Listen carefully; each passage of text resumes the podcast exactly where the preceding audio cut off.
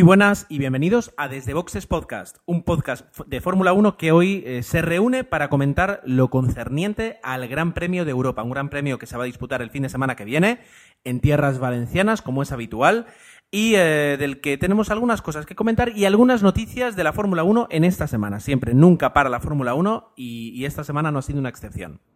Estamos casi los habituales, nos faltan dos compañeros que por diferentes motivos laborales u, o también laborales se puede decir, eh, se ausentan hoy con justificante eh, firmado. Eh, Agustín y Osvaldo, allá donde estéis, un recuerdo para todos, para los dos. Quienes sí están, pues el resto, que es fácil de, de- de adivinar, eh, y lo voy a hacer rápido. Jorge, Dani y Emanuel, muy buenas noches. Muy buenas. Hola a todos. Hola, ¿qué tal? Muy bien, ordenaditos, parece un coro. Pues eh, estamos prestos y dispuestos a hablar de lo que se nos viene, del Gran Premio de Fórmula 1 de Europa, así que pausa y comenzamos.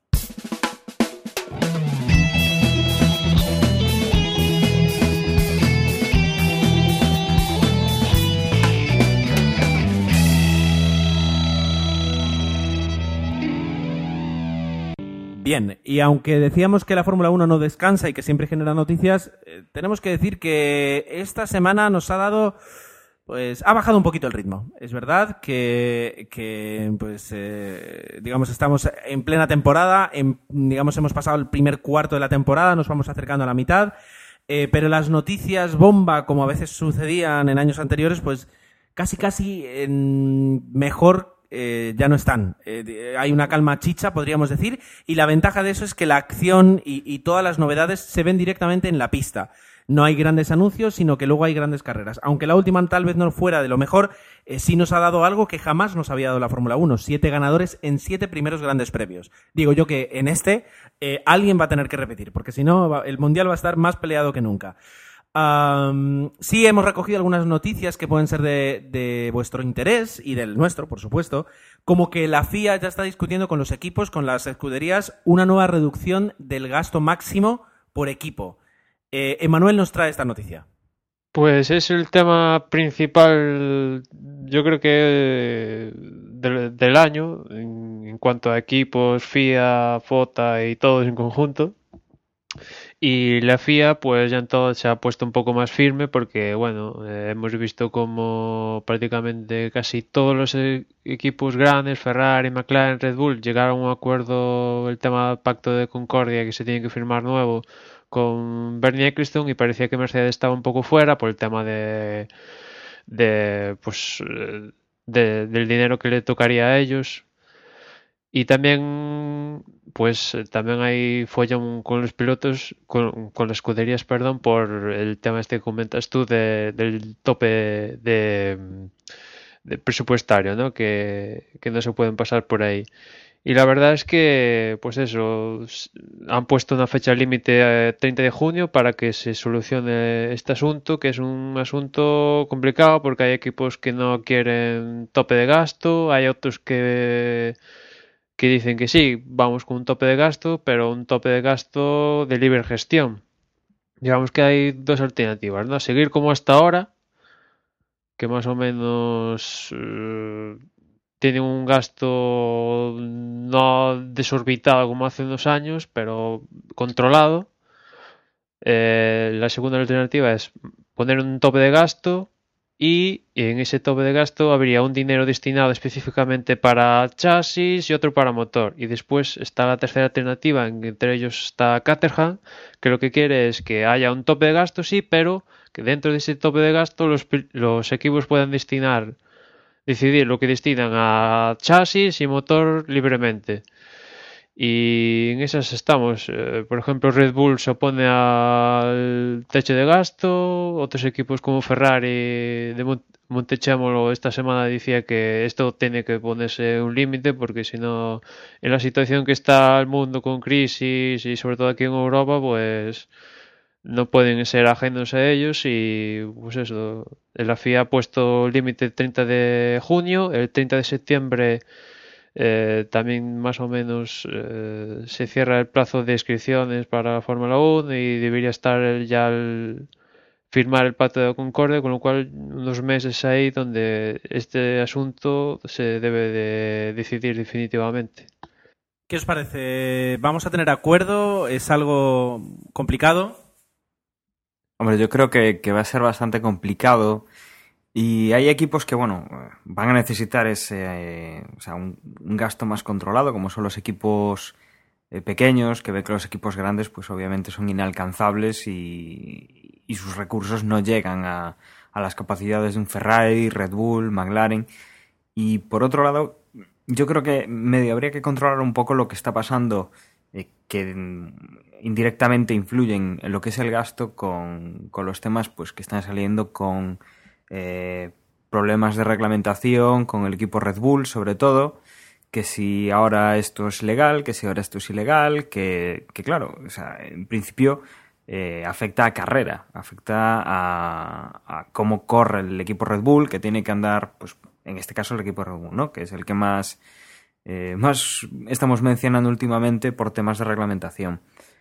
Pero, pero pensamos que, que, claro, Red Bull eh, invierte tiempo, invierte horas, invierte, en, en fin, o sea, dinero en hacer desarrollos y, y, bueno, se les están echando para atrás, se les están declarando ilegales y es un dinero extra que están invirtiendo, ¿no? Si cada año, además de desarrollar el coche, tienen que echar para atrás eh, parte del desarrollo y volver a hacerlo, eh, supongo ser uno de los equipos que más proteste a la hora de, de fijar un, gasto bajo. Entonces, habrá que ver por dónde salen estos equipos grandes, habrá que ver, bueno, bueno la postura de los equipos pequeños yo creo que, que es bastante adivinable y, y bueno, eh, va a ser complicado, ¿no? Que lleguen a un acuerdo y que el acuerdo pues satisfaga a todas las partes eh, y que, y que satisfaga el deporte. La verdad es que habrá que ver un poco cómo, cómo derivan las negociaciones. ¿Qué más? ¿Alguna opinión más? Yo por mi... Bueno, perdón. No. ¿Quién fuera a hablar que, que, que, continúe? No, iba a decir que yo creo que tienen que van a llegar a un acuerdo porque principalmente el que está en contra es Red Bull.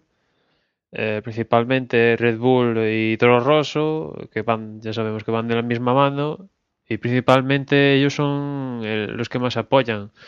Eh, los que más en contra están de esto, pero también son Red Bull es de los que más beneficiados también se va a venir por el pacto de la concordia, con lo cual yo creo que entre unas cosas y otras al final todos van a pactar para que haya ese techo y al final se va a concretar definitivamente. Tanto el pacto de la concordia, el nuevo, que al final va a incluir Mercedes y todos, y también el, el techo de gasto que como comenta Dani, eh, va a favorecer a los pequeños y sobre todo a los que aprovechen más ese dinero que por ejemplo Sauber este año pues con un presupuesto más limitado le está sacando un partido inmenso a ese coche. Pues eh, yo creo que en el futuro eh, las escuderías que logren esto van a estar ahí punteros no por ejemplo yo que sé Ferrari o Red Bull que tienen dinero a las puertas y pueden gastar, gastar, gastar, gastar y digamos que, vale, son punteros, pero no les sacan el 100% al euro que gastan, quizás, como hacen, por ejemplo, Sauber o otras Force India o otras similares. Creo que más allá de, lo que estábamos hablando, hay, hay un interés eh, legítimo de todas las escuderías de firmar el acuerdo y es que eh, no existe una alternativa eh, así como hace unos años, eh, pues creo que fue en la primera, en el, año 2009, sí hubo un conato de crisis, se llegó a hablar de un, campeonato paralelo. Eh, es, esta vez no, se ve una alternativa. Entonces, yo creo que, la, única forma de, seguir ganando dinero para las escuderías, porque recordemos que tienen que ganar dinero, porque detrás pues hay, hay empresas, es, es continuar en la Fórmula 1. Eh, llorarán, manejarán acuerdos y finalmente firmarán y, y, continuaremos teniendo la Fórmula 1. Esa es mi, mi, sensación, pero también es verdad que aquí nos hemos equivocado muchísimas veces porque creo que conviene recordarlo. Estamos hablando de un negocio del cual conocemos muy poco. Conocemos muy poco y, no, desconocemos el mundo que hay detrás, que muy poca gente lo conoce y que realmente mueve todo esto, ¿no? Eh, no sé si tenéis esa sensación o, o, o, a lo mejor soy yo el que, el que tiene el punto de vista equivocado. Por el silencio entiendo que me apoyáis. ¿Me apoyáis? Sí, sí. O sea... sí qué bonito. No, no, te apoyamos. Pues, eh, vivimos. Pues, eh... dime, dime, No, que iba a decir que vivimos en un mundo donde, no sé, hacia donde mire Cristo, por ejemplo, pues se pueden decidir ciertas cosas o menos. O, por ejemplo, hacia donde mire Montechemol o otros así, ¿no? Pues si se centra, como decías tú, igual si se centra tanto en un ser, pues claro, si se centra tanto en uno, pues varía esto, puede variar según los condicionantes de una persona mismamente y no del deporte en general. Pues eh, habrá que ver, tendremos que esperar para saber la resolución de, de este dilema. Pero relacionado más justamente con este pacto de la concordia, podemos hablar de un nuevo pacto, de una nueva asociación, que es la FOPA, que es la Fórmula One uh, Promoters Asociación. A estas horas no, mi inglés no está muy fluido. Eh, Dani, cuéntanos, ¿qué, ¿qué, es lo que ha ocurrido esta vez? Bueno, pues eh, ya teníamos asociación de pilotos y, bueno, ahora lo que vamos a tener es una asociación, como decías, de promotores. ¿Qué es lo que hay detrás de los promotores? Pues obviamente esta gente que, que pone la pasta y que, que, es la que organiza los grandes premios, que tiene que pagar eh, el canon a Eccleston y que, que bueno, que, que, la verdad es que se sienten a veces un poco ninguneados porque ya sabemos que cuando Eccleston tiene una ocurrencia eh, prácticamente la impone, pues, eh, pues nada, pues han asociado y entonces pues quieren hacer un poco de, presión, un poco de, de, piña, que al final pues es lo que, lo que acaba pues consiguiendo eh, victorias ante los caprichos que pueda tener Bernie Eccleston. Entonces, bueno, eh, han, han, creado esta asociación, se han reunido todos los promotores de circuitos y de, de grandes premios de la Fórmula 1 pues un poco para, para mantener sus intereses y para poder hacer un poco eso de presión cuando Eccleston pues les imponga eh, les puede imponer pues un aumento del canon o, o cualquier cosa de ese estilo no eh, ya hablan de que bueno eh, algunas de sus intenciones o de sus quejas o, o sobre lo que van a, a, intentar discutir un poco es el, tema del reglamento que a veces pues es un poco complicado para, para el aficionado y que bueno que a veces eh, es un poco es un poco extraño, ¿no? El que se decidan las cosas en carrera sin que te enteres muy bien por qué o, qué regla o por qué a Red Bull pues le, no le dejan tener esos agujeros en el, en el suelo del coche o cosas así. Y también están hablando ya de, de los motores V6 que parece ser que están empezando a comentar que si pueden ser eh, pues poco, poco ruidosos y que, que, bueno que eso pues es una diferencia o puede ser una diferencia brutal con la Fórmula 1 de hoy en día donde los coches hacen ruidos son muy característicos estos ruidos y que al aficionado pues igual no le guste ir a la Fórmula 1 y que, que el coche no suene como un coche de Fórmula 1 de toda la vida ¿no? Entonces bueno estarán trabajando pues un poco pues por velar por su por su interés pero también un poco pues por, por velar por el espectáculo, ¿no? Que al final, al final es lo que llena pues los, eh, los circuitos de Fórmula 1, lo que a ellos les da dinero y, y, al final si el espectáculo es bueno es lo que nos gusta ver a nosotros. Desde luego puede ser interesante el, quiero decir, la, las amenazas que, que, en esta misma noticia, bueno, amenazas, declaraciones que hacían en, un plan de si no eh, prestan atención a algunas de nuestras peticiones, podríamos nosotros eh, invitar a la IndyCar, dejar de interesarnos por la Fórmula 1, traerla a IndyCar y que los, nuestros, nuestros aficionados vinieran a ver carreras de IndyCar.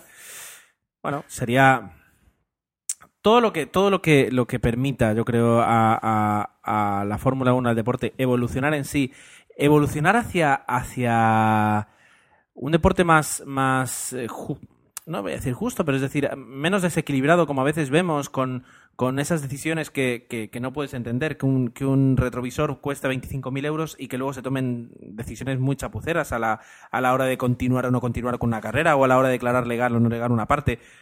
Todo lo que sea presiones para, para no democratizar el poder, pero sí eh, que, que, que, mm, desde la dirección de, la FIA y de, de AFON pues haya más eh, oídos a, los aficionados, a los promotores, a los equipos, pues yo creo que es positivo en ese aspecto.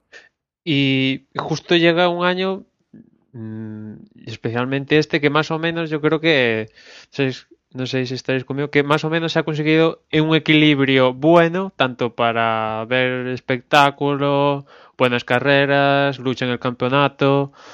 Y claro, ahora viene el tema este del cambio de normativa eh, con los V6 en el 2014 y vamos a ver cómo afecta a, todo esto, ¿no? A, pues eso, la lucha por el campeonato, el, pues eso, que va a haber más, eh, va a ser más importante el tema del KERS, que incluso ya no se llama la KERS, a ver cómo, cómo evoluciona, porque este año la verdad es que las cosas están muy bien, casi mejor no tocarlas, ¿no? Cierto, pero es verdad que, hay una cierta estabilidad, pero, pero hemos llegado aquí, hemos tenido campeonatos. De hecho, nos asombrábamos antes de preparar el, podcast de que apenas había noticias. Y es que en otros, en otros años tenemos aquí noticias, polémicas, peleas. Y, este año sí es verdad que, se está consiguiendo el equilibrio. ¿Será una excepción? ¿Será la norma? Pues eh, no lo sé. No sé si tenéis alguna más opinión, alguna, alguna opinión más al respecto. Hombre, este año lo que estamos viendo es que eh, los equipos están ya bastante bien formados y salvo pues eh, la duda de masa eh, que lo tenemos ahí en Ferrari haciendo un poco un poco el indio pues eh, el resto de equipos están y, bueno los pilotos parece ser que están contentos donde están. Y yo creo que este año lo que sí que vemos es eso que no hay rumores de que si este equipo va a fichar a este y va a mandar al otro para aquí con lo cual se mueven los asientos. Yo creo que, que estamos teniendo eso mucha eh, mucha estabilidad en ese sentido, no oímos eh, ni tonterías, ni cambios futuribles, ni, ni hipótesis. Y yo creo que, que, bueno, nos estamos centrando en lo que realmente es. O sea, es Fórmula 1 y, y, es espectáculo. Y esta temporada, pues está siendo más interesante hablar de, de quién puede ganar la siguiente carrera, que, que estamos teniendo un, un piloto eh, que gana cada una de las carreras distinto a la anterior y que, es más interesante pues que andar pues con chorradas de, si va a haber un cambio de equipo o no, de si alguien va a dejar el equipo, que si el, asiento de uno pasa para el otro.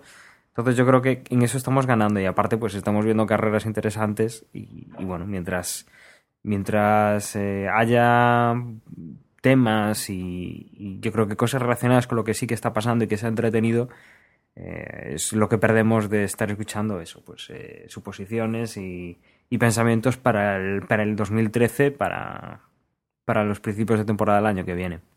Pues hasta aquí la sección de noticias, la verdad es que ya digo, no da para mucho más y, prácticamente nos podríamos centrar, si parece, si os parece, en el Gran Premio de Europa, que es este, este fin de semana en Valencia.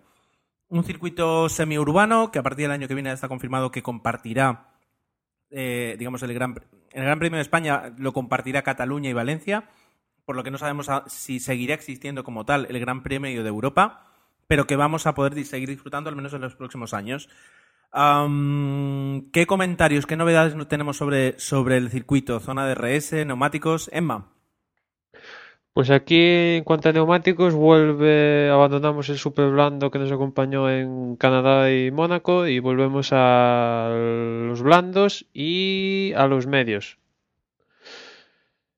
Con lo cual, pues más o menos volvemos a lo estándar y, en, el siguiente que será Silverstone ahí sí que va a haber un cambio importante. Y con esto de los neumáticos, em, quiero aquí hablar también de que Pirelli está barajando mm, posibilidades para el futuro de ampliar la gama de neumáticos. Ah, sabemos que ahora tenemos super blando, blando, medio y duro y quieren ampliar la gama eh, a más, más, más, más tipos de compuestos para que se pueda adaptar mejor ese compuesto a circuitos en específico. Y también van a probar en los próximos grandes premios un compuesto de neumático duro, pues para, pues eso, para ah, tener más opción en cuanto a ese compuesto en específico de duro ya para esta temporada.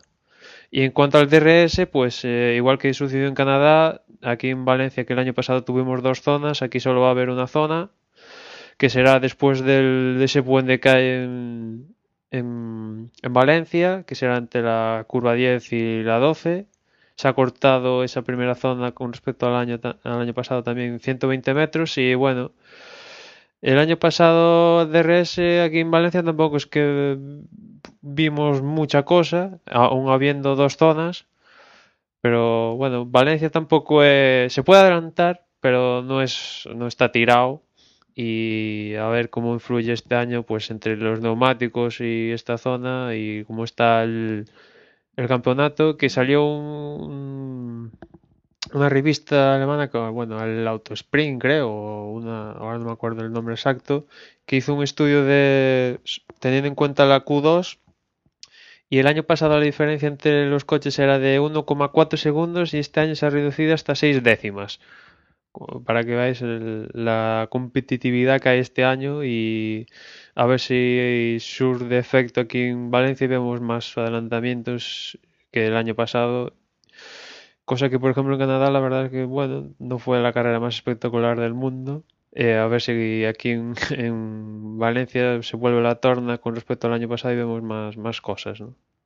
Desde luego va a ser eh, una carrera interesante ya solo por, por ver eh, las evoluciones que traen los equipos, que es verdad que no van a traer demasiadas evoluciones, pero Valencia es un circuito difícil, como decíais, además es complicado adelantar y vamos a ver un, poquito aquí como Mónaco, es decir, quien consiga la, la mejor vuelta el sábado tiene gran parte de hecha, gran parte de la carrera del domingo hecha, así que podría ser interesante para testear en este circuito en qué, en estado se encuentra y si las, las mejoras de Ferrari y de otras escuderías pues son, son tan reales como, como parecieron serlo en, en Canadá. Podríamos hablar de los horarios ya directamente. Dani, cuéntanos. Bueno, pues eh, siendo carrera europea, eh, tenemos los horarios típicos, ¿no?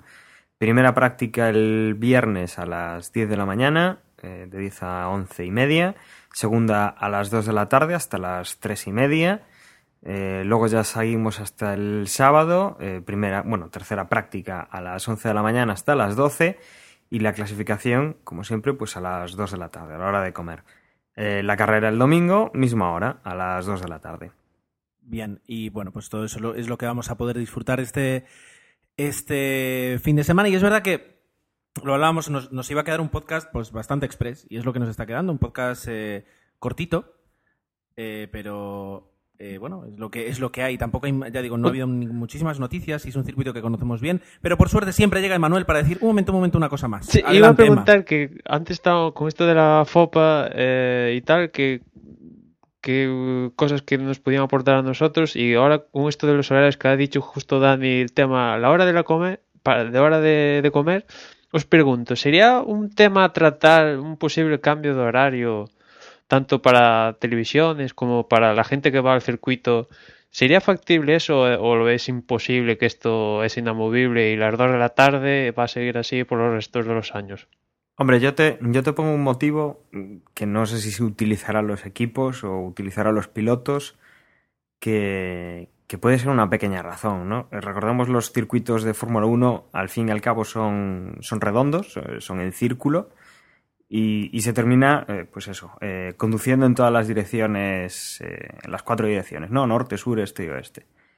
Quizá cambiar, cambiar la hora, pues haría que el sol en algún momento pues estuviera más bajo, y a no ser que te vayas a noche, pues igual a los pilotos no les sería eh, no le sería fácil conducir con, pues eso, que en un momento vayas hacia, hacia el sol, en otro vuelvas, vuelvas a ir otra vez hacia el sol, pues igual es un poco molesto e igual no es, eh, eh, no es la mejor hora, ¿no? yo creo que más o menos todas las carreras, tanto motos, coches, se suelen hacer pues a unas horas centrales del día. Quizá se podría adelantar más, se podría retrasar un poco más, pero, pero bueno, yo creo, creo que puede ser un tema de seguridad. ¿eh? Luego, aparte, el tema de, de lo que quieran las televisiones y todas estas cosas que ya sabemos que mueven mucho, ¿no? Pero igual los pilotos, eh, yo no recuerdo si los pilotos se han quejado por el horario, ¿no? Y son ellos los que posiblemente se quejarían por cambiarlo a una hora, pues que les, que les sea complicado conducir. Todos hemos conducido eh, a la salida del sol o, al atardecer y, no es la mejor experiencia. Igual a mediodía sí que les es más cómodo a ellos y que no tengan que andar pues con esa sensación que tienen en Mónaco cuando entran y salen del túnel continuamente. Pues yo creo que no, ¿eh? Yo creo que ahí simplemente es una tradición, porque tenemos el ejemplo de Abu Dhabi. Abu Dhabi empieza por la tarde y acaba anocheciendo incluso de noche, o sea que el problema es una historia de tradición, un horario muy inglés, los ingleses mal comen a las 12 o la una y es perfecto para una sobremesa de carreras y por eso es las dos, yo creo, no es por otra cosa. Y de hecho lo que se intenta hacer es adaptar todos los horarios, a ver, dentro de las posibilidades, Canadá no se puede adoptar, pero, pero las otras sí se pueden adaptar y se adaptan, por ejemplo, Abu Dhabi o, bueno, casi todas. Yo ahí contestando a Emma, creo que no. Yo creo que hay, lo que decía, es una tradición muy inglesa y se ve que Eccleston está muy cómodo y a ver si los de la FOPA pueden hacer algo de presión, pero, pero en principio yo creo que, que esto seguimos así por tiempo. Yo creo que al final va a ser dónde está la audiencia de, de la Fórmula 1. Está en China, está en Estados Unidos, está en Europa, está en la India. Eh, ¿En qué horario, a qué horario les va, les va mejor? Y a partir de ahí, adelante.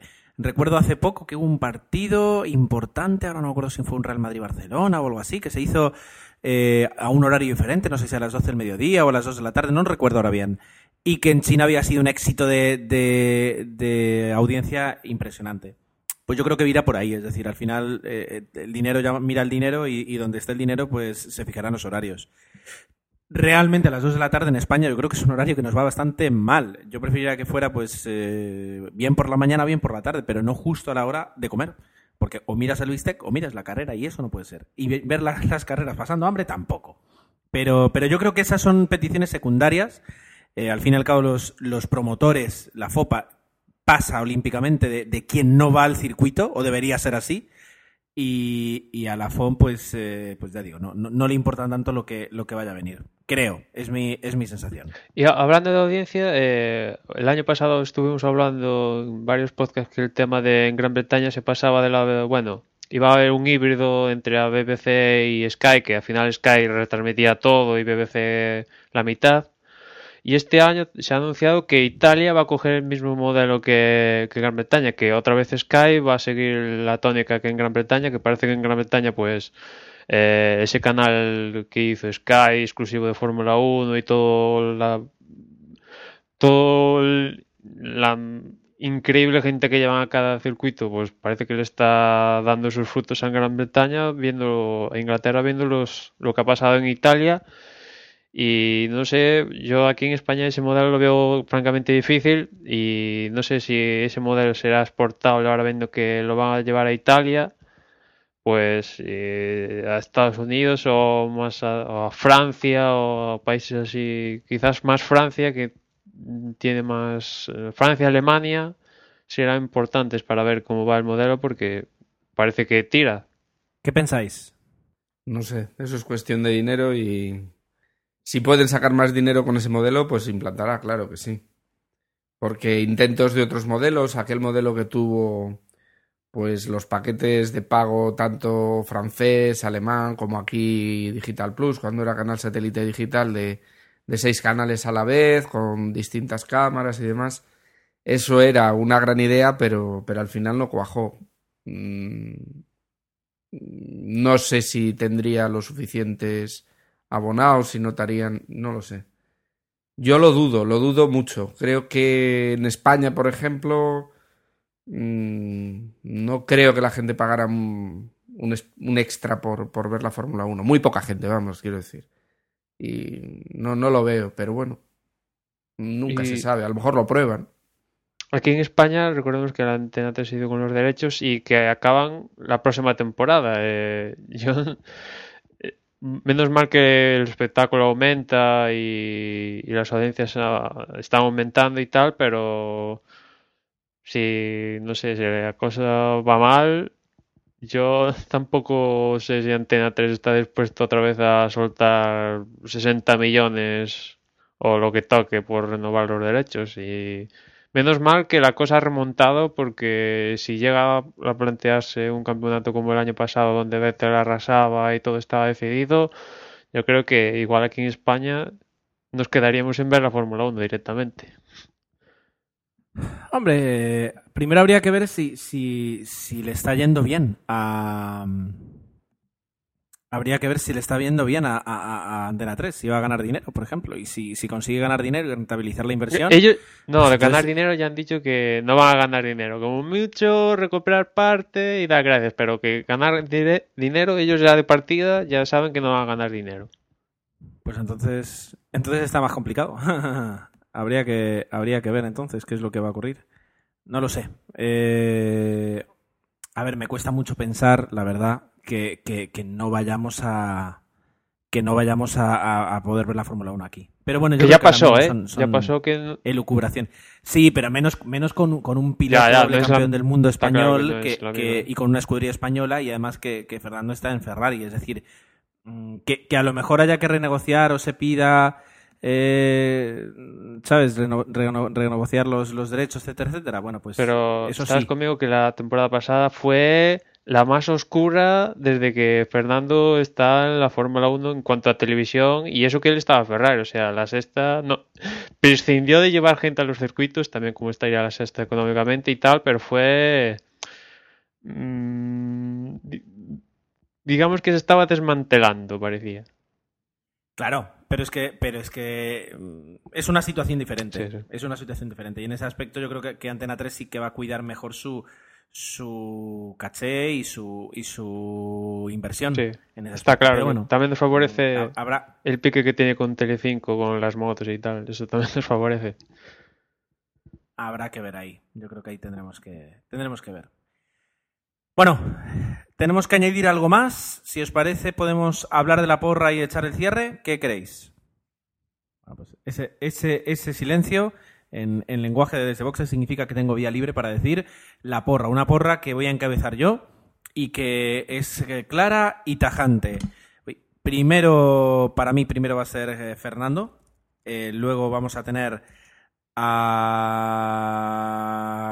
Hamilton.